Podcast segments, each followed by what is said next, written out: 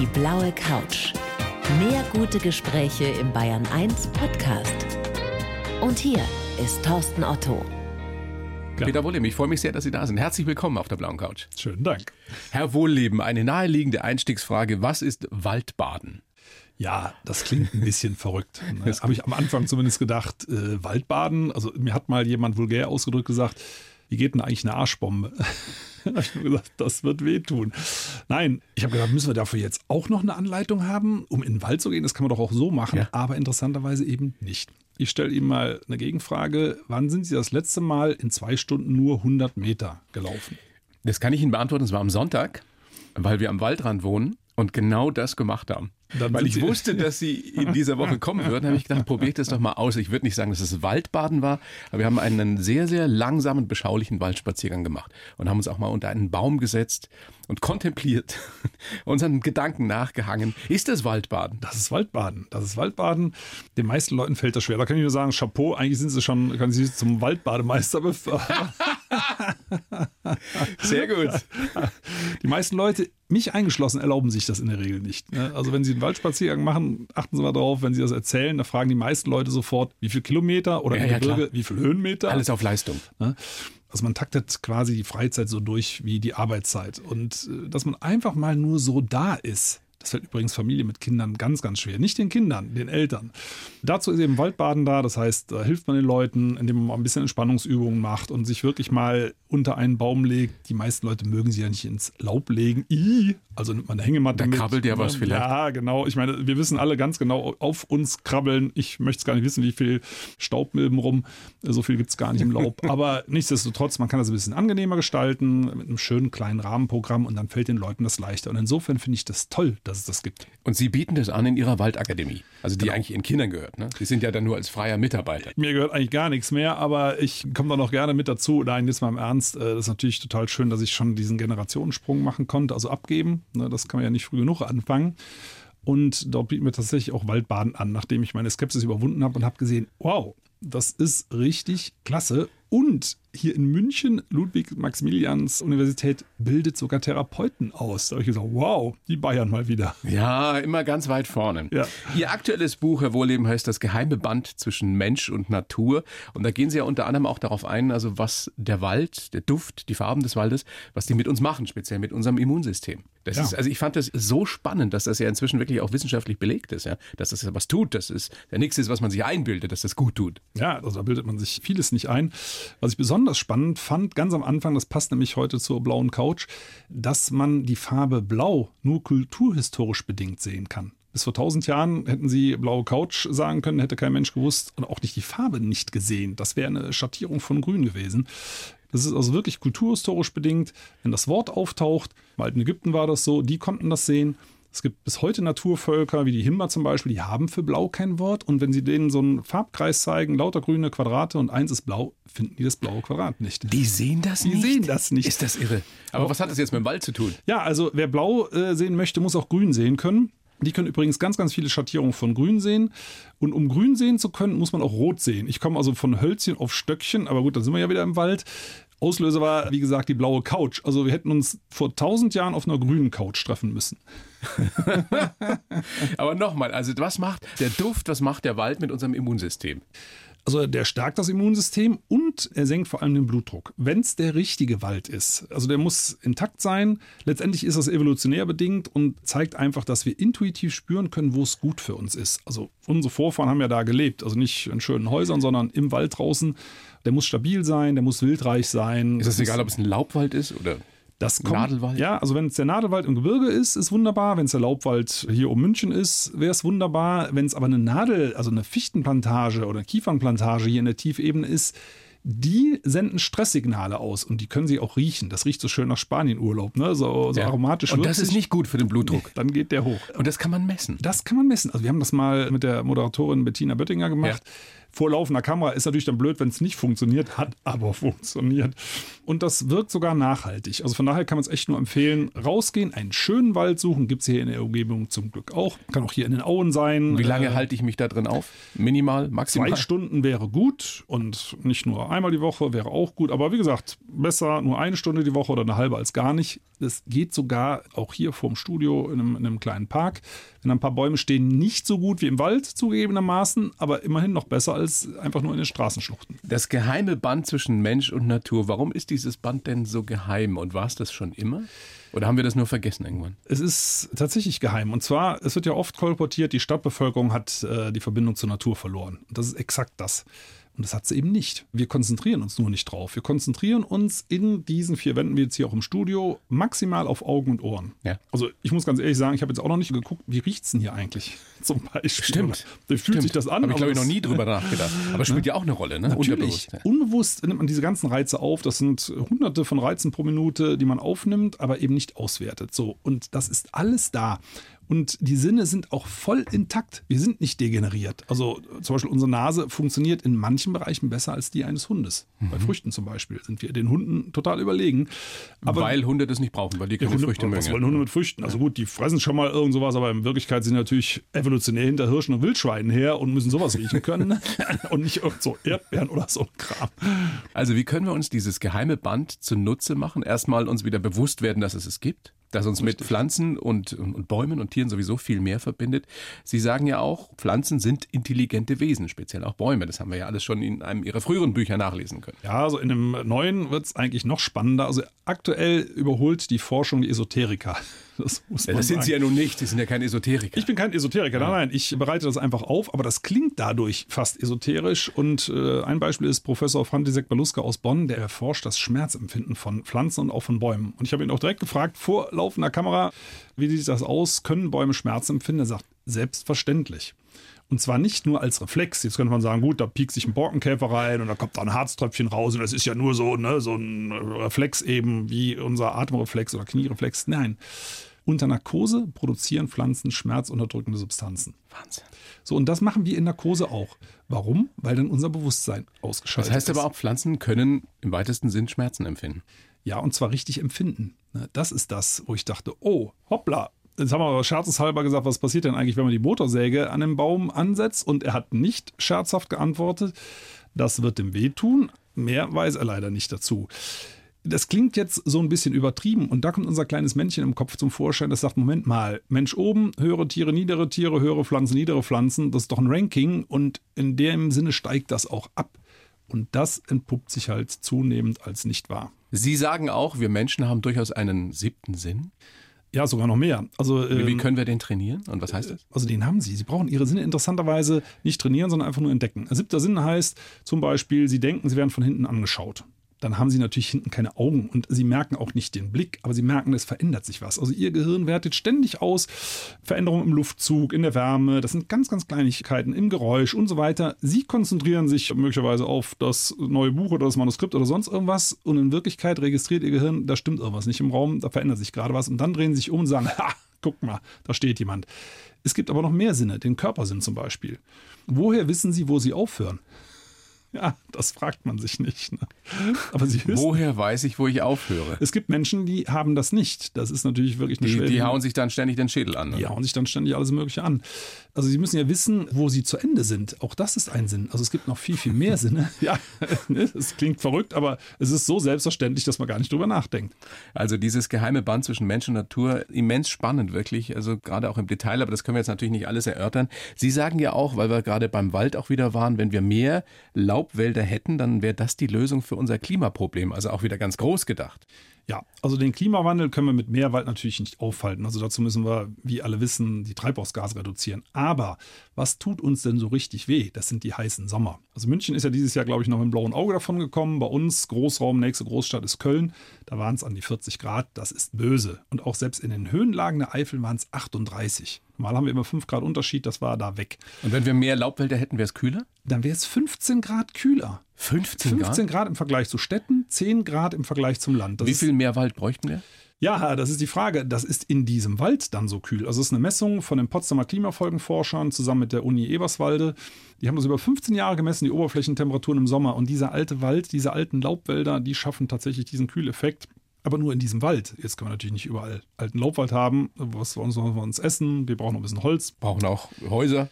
Aber ein Kompromiss wäre, dass wir die Wälder, die wir haben, mal ein bisschen ökologischer bewirtschaften. Bayern prescht da ja gerade vor, zumindest politisch klingt es so.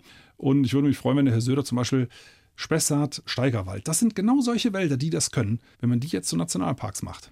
Haben Sie das Gefühl, die Politik benutzt das jetzt nicht nur, weil es einfach natürlich opportun ist und gut ankommt, sondern die haben das wirklich verstanden, egal ob jetzt in Bayern oder in Nordrhein-Westfalen, überhaupt in Deutschland oder in Europa? Also da muss ich zu meiner Enttäuschung sagen, ich glaube, die haben es nicht verstanden, weil momentan sind sie auf der Rille, wir müssen noch mehr Holz verbrauchen. Und Holz ist aber per se kein Ökorohstoff. Ne? Also Holz ist am besten im Sinne, im, im, Zustand eines Baums im Wald aufgehoben, weil es geht eben nicht nur um CO2. Übrigens ist da Holz gar nicht gut. Aber es geht auch um diesen Kühleffekt, den wir verlieren. Ne? Und wenn wir ständig die alten Bäume absägen, haben wir nur noch jungen Wald und der ist halt viel, viel wärmer. Also diese Prozesse hat die Politik leider noch nicht verstanden. Wir haben sie ja jetzt auch an dem Klimagipfel gesehen. Das ist ja wirklich ein Klimagipfelchen gewesen ne, mit diesen 10 Euro pro Tonne CO2. Damit Und worüber wird geredet? Ob das jetzt äh, dramaturgisch irgendwie aufbereitet oder vorbereitet war, was dieses junge Mädchen also, da getan ja. hat. Das ist das einzige Thema, womit genau. sich dann beschäftigt wird. Ja. Und da greifen wir letztendlich den Faden des Buchs auch wieder auf. Ich persönlich würde dafür plädieren, dass wir mal die Blickrichtung wechseln und zwar weg vom Bruttosozialprodukt und das mehr so machen wie Bhutan. Der ganze Staat Staat misst sich ja in Bruttonationalglück. Und zwar schon seit Jahrhunderten. Also da hieß der Begriff nicht so, da war es einfach nur Glück. Und die haben 70 Prozent Wälder noch, die sind überwiegend intakt. Und äh, Bhutan ist, äh, ich glaube, der einzige Staat der Welt, der CO2-neutral ist, weil die den Fokus ganz anders gelegt haben. Und das ist genau der Punkt. Wir sehen immer, Klimaschutz bedeutet Verzicht. Aber das ist Quatsch. Und das versuche ich ja auch aufzuarbeiten, dass man sagt, hey, Natur ist schön, ihr habt ja was davon. Je mehr Natur, intakte Natur, desto mehr Klimaschutz. Und genau. das ist nicht nur für den Einzelnen gut, Stichwort Blutdruck senkend, Richtig. was ja viele von uns gebrauchen können, sondern auch für das große Ganze eben. Natürlich. Und ich komme jetzt nochmal zurück auf diesen heißen Sommer. 38 Grad, das ist mir zu warm, das muss ich echt sagen. Also wenn wir, sagen wir mal, etwas mehr Wald hätten und der Wald, den wir haben, wäre ein schöner alter Laubwald, den kann man ruhig hier und da nutzen, das ist nicht das Problem, aber der würde sich eben so stark runterkühlen, dann hätten wir durchschnittlich 5 bis 8 Grad überall in Deutschland weniger. Also dann hätten wir bei uns in der Eifel anstatt 38 vielleicht nur 32 Grad gehabt. Da würde ich sagen, okay, einverstanden, so lässt sich der Klimawandel aushalten. Das heißt natürlich nicht, dass wir sagen, okay, jetzt legen wir den ad acta. Aber wir gewinnen ein ganz klein bisschen Zeit, um jetzt endlich auf die Bremse zu treten. Herr Wohleben, das ist spannend. Und vor allem ist es schön, weil man wirklich versteht, worum es geht. Und äh, das ist ja oft so, dass Menschen, die äh, sich damit auskennen, es nicht so rüberbringen können, dass es äh, sogar ich verstehe. Und deswegen ist es gut, dass Sie da sind. Jetzt würde ich Ihnen mal den Lebenslauf rüberreichen, den ich geschrieben ja. habe. Für Sie mache ich für jeden Gast. Sie lesen den vor, Sie kennen ihn nicht und ähm, ich kenne ihn nicht. Dann bin mal gespannt. besprechen wir den danach ausführlich. Bitteschön. Bin mal gespannt, was mein Leben so beinhaltet. Also, ich heiße Peter Wohleben und bin ein Waldflüsterer. Mein Credo, Bäume sind intelligente, sensible Wesen, die miteinander kommunizieren und viele Tiere haben sogar menschliche Schwächen. Und auch wir sind ein Teil der Natur. Nur haben wir verlernt, deren Geheimnisse zu verstehen. Geprägt haben mich meine umweltbewussten Eltern, die schwierige Zeit als Förster und die richtige Frau an meiner Seite. Was wären wir ohne die? Ja, nichts, das kann ich schon vorweg sagen.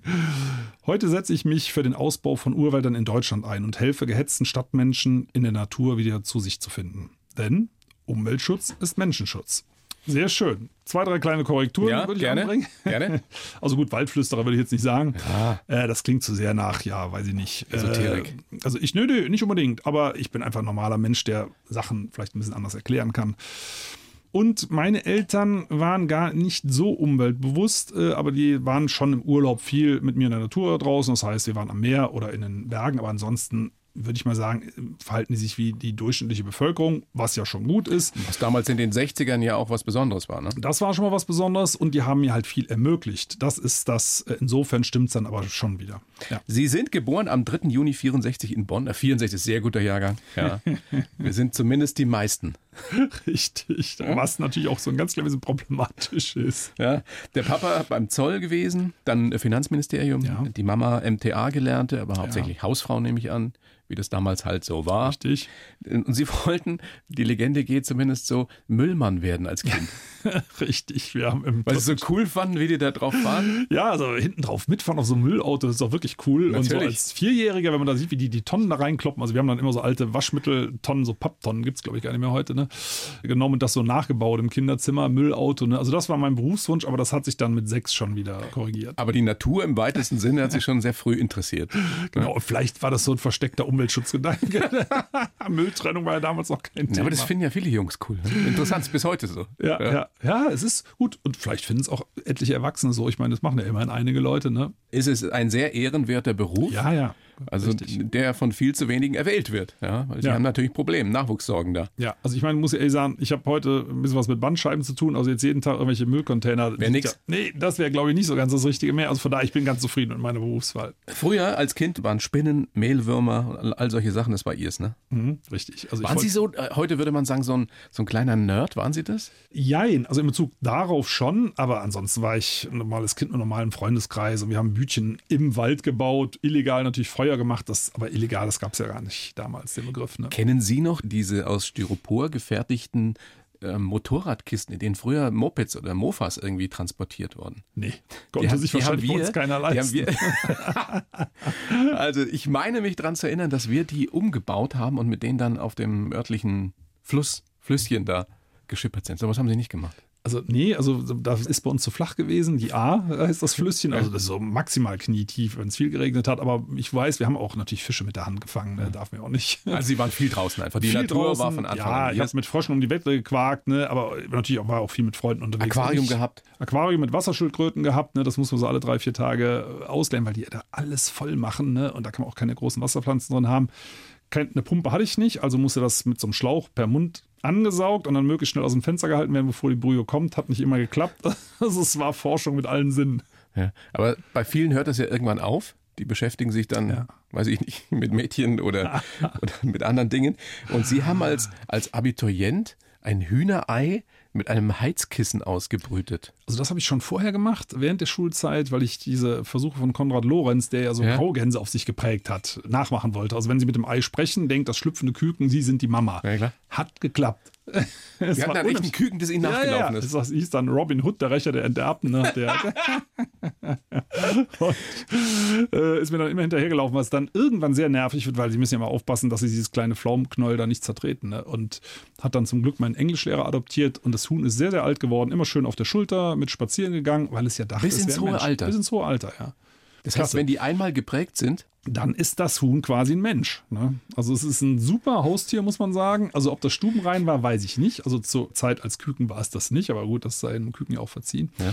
Aber eine Kleinigkeit muss ich noch korrigieren. Andere Männer beschäftigen sich mit Frauen. Also ich Haben Sie schon auch gemacht. Aber auch Kinder. Genau, so ist das nicht. Habe ich mich nicht nur mit Hühnereiern beschäftigt. das war Ihnen jetzt wichtig.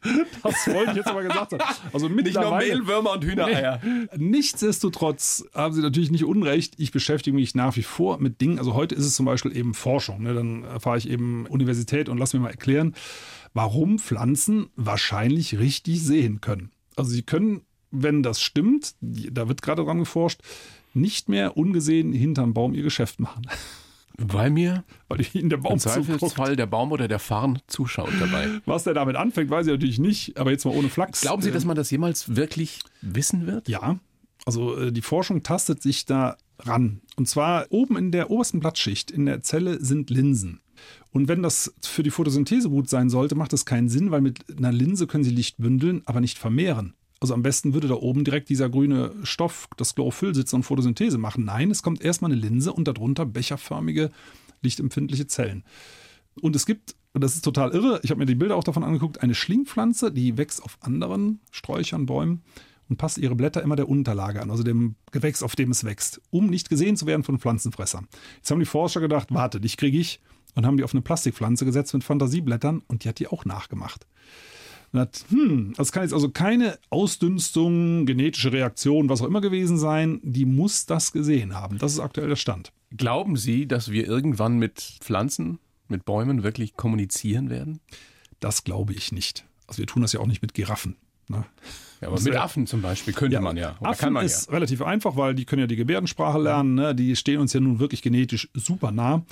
Schon Bäume einer Art sind untereinander genetisch weiter auseinander als wir und Affen. Aber Bäume also, untereinander kommunizieren, ja. Die können kommunizieren, aber wir sind mit Bäumen so weit auseinander, evolutionär, wo man sagen kann, also vorher werden wir uns mit Fischen unterhalten.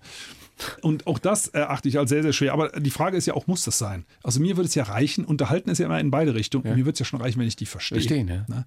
Das habe ich den Frantisek Baluska auch gefragt. Also er hält das schon für möglich, dass sowas irgendwann kommt, weil es gibt elektrische Signale, die kann man ja dekodieren. Einige hat man ja auch schon dekodiert. Und man hat schon insgesamt im Pflanzenreich, glaube ich, über 1000 Duftvokabeln dekodiert. Also man kann dann schon sagen, aha, die sagen sich jetzt, da kommt der und der Borkenkäfer. Also soweit ist man. Und das Ganze, wir leben ja im Zeitalter der Technik, Ne, so, so quasi im Handyformat, so ein, so ein Duftdetektor, der mir dann sagt, der Baum sagt gerade, hab keinen Bock auf dich. Das fänden Sie gut? Das fände ich total cool. Ich Oder ich habe nicht gesehen.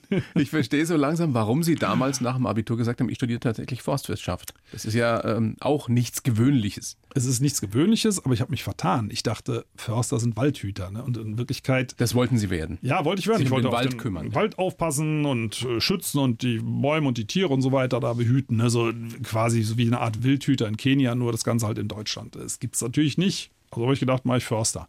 Ein Förster produziert aber Holz. Das ist ja auch ein ehrenwerter Beruf, gar keine Frage, aber das hat nichts mit Waldbeschützen zu tun, sondern mit Waldbewirtschaften. Das ist genauso wenig wie ein Bauer sein Kartoffelfeld beschützt. Und haben Sie sich irgendwann gefragt, was mache ich hier eigentlich?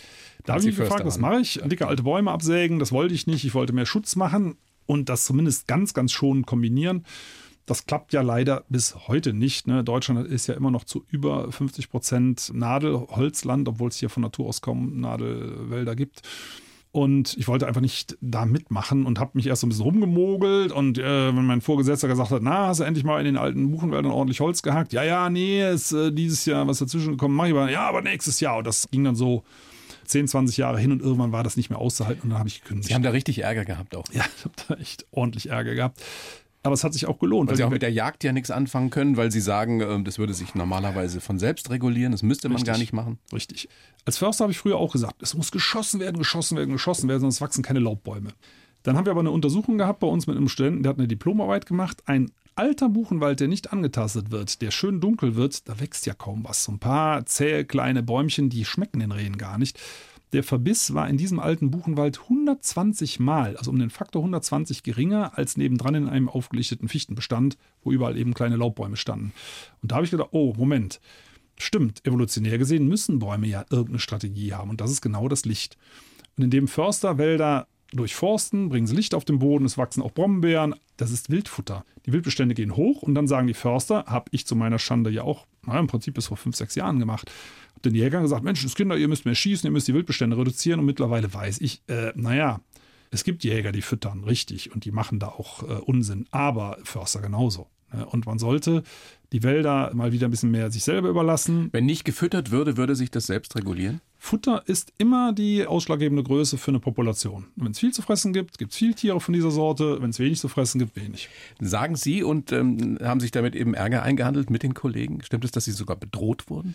Ja, das hat's, aber das ist schon lange, lange her. Das war zu meinen Anfängen. Ne? Also als junger Förster, der dann überall direkt mit dem Kopf durch die Wand will. Und da haben die wahrscheinlich gesagt, so, dem zeigen wir mal, wo es da lang geht. Mittlerweile ist es umgekehrt. Etwas, was ich gar nicht möchte. Es fühlen sich viele Förster durch mich bedroht oder herabgesetzt, ne, wo ich sage, liebe Freunde, entspannt euch. Es macht schon jeder das, was er kann. Aber das ist genau der Punkt. In diesem Forstsystem kann man halt viele Sachen nicht so schön umsetzen. Diese Geschichte damals, Sie sagen als ganz junger Förster, ähm, aber auch später noch, hat Sie ja durchaus belastet. Sie haben irgendwann vor, glaube ich, zehn Jahren einen Burnout gekriegt. Ja. Und das ist im Nachhinein gut gewesen. Ne? Also andere Leute würden jetzt in unser beider Alter einen Herzinfarkt kriegen oder einen Schlaganfall. Und ich habe Gott sei Dank rechtzeitig gelernt, wo meine Grenzen sind. Ne? Also ein Burnout ist ja eine Erschöpfungsdepression mit Angstzuständen. Das ist gesundheitlich in dem Sinne jetzt nicht gefährlich, aber psychisch. Ne? So, und das habe ich aber über eine Therapie in den Griff bekommen und weiß jetzt, wo meine Grenzen sind. Und ich weiß auch, wo meine Grenzen sind, die ich nicht einhalte. Und das macht dann meine Frau. Wo sind denn Ihre Grenzen oder beziehungsweise welche Grenzen haben Sie nicht eingehalten? Also das ist natürlich das Zeitbudget, also keine Erholzeiten. Ich wollte ja alles gleichzeitig machen und habe gesehen, ah, da braucht noch jemand Hilfe und hier ruft ein Naturschutzverein an. Und dann ist gleichzeitig auch noch ein Kollege ausgefallen, ach, das mache ich auch noch mit und habe auch damals bei der Landesforstverwaltung gekündigt gehabt, habe selber eine Forstverwaltung aufgebaut. Stand natürlich auch unter dem Druck, dann muss das auch klappen. Das hat es auch, aber auf meine Kosten. Ne? Wie haben Sie das gemerkt? Ne, also es waren Panikattacken. Ne? Panikattacken, so dass ich dachte, ich kippe jetzt tot um. Also es ist wirklich eine hässliche Erfahrung. Aber sowas kündigt sich eben an. Und zwar äh, Wochen und Monate vorher. Und mittlerweile weiß ich, wenn so Stresssignale auftauchen, das sind so minimale Herzrhythmusstörungen, ist alles abgeklärt. Ich bin also wirklich kerngesund. Ich war so in einem, einem Herzleistungszentrum in Köln und die sagten, Mensch, in dem Alter dürften Sie eigentlich gar nicht so fit sein. Machen Sie Sport? Nö, meine ich. Äh, also von daher alles abgeklärt. Aber das ist für mich so ein kleiner Marker, der sagt, ah ja, jetzt schalten wir mal einen Gang zurück. Und Soweit kommt es aber auch gar nicht mehr, weil meine Frau weiß, dass ich schlecht Nein sagen kann. Das ist nämlich der eigentliche mhm. Punkt. Und die macht das dann freundlicherweise für mich.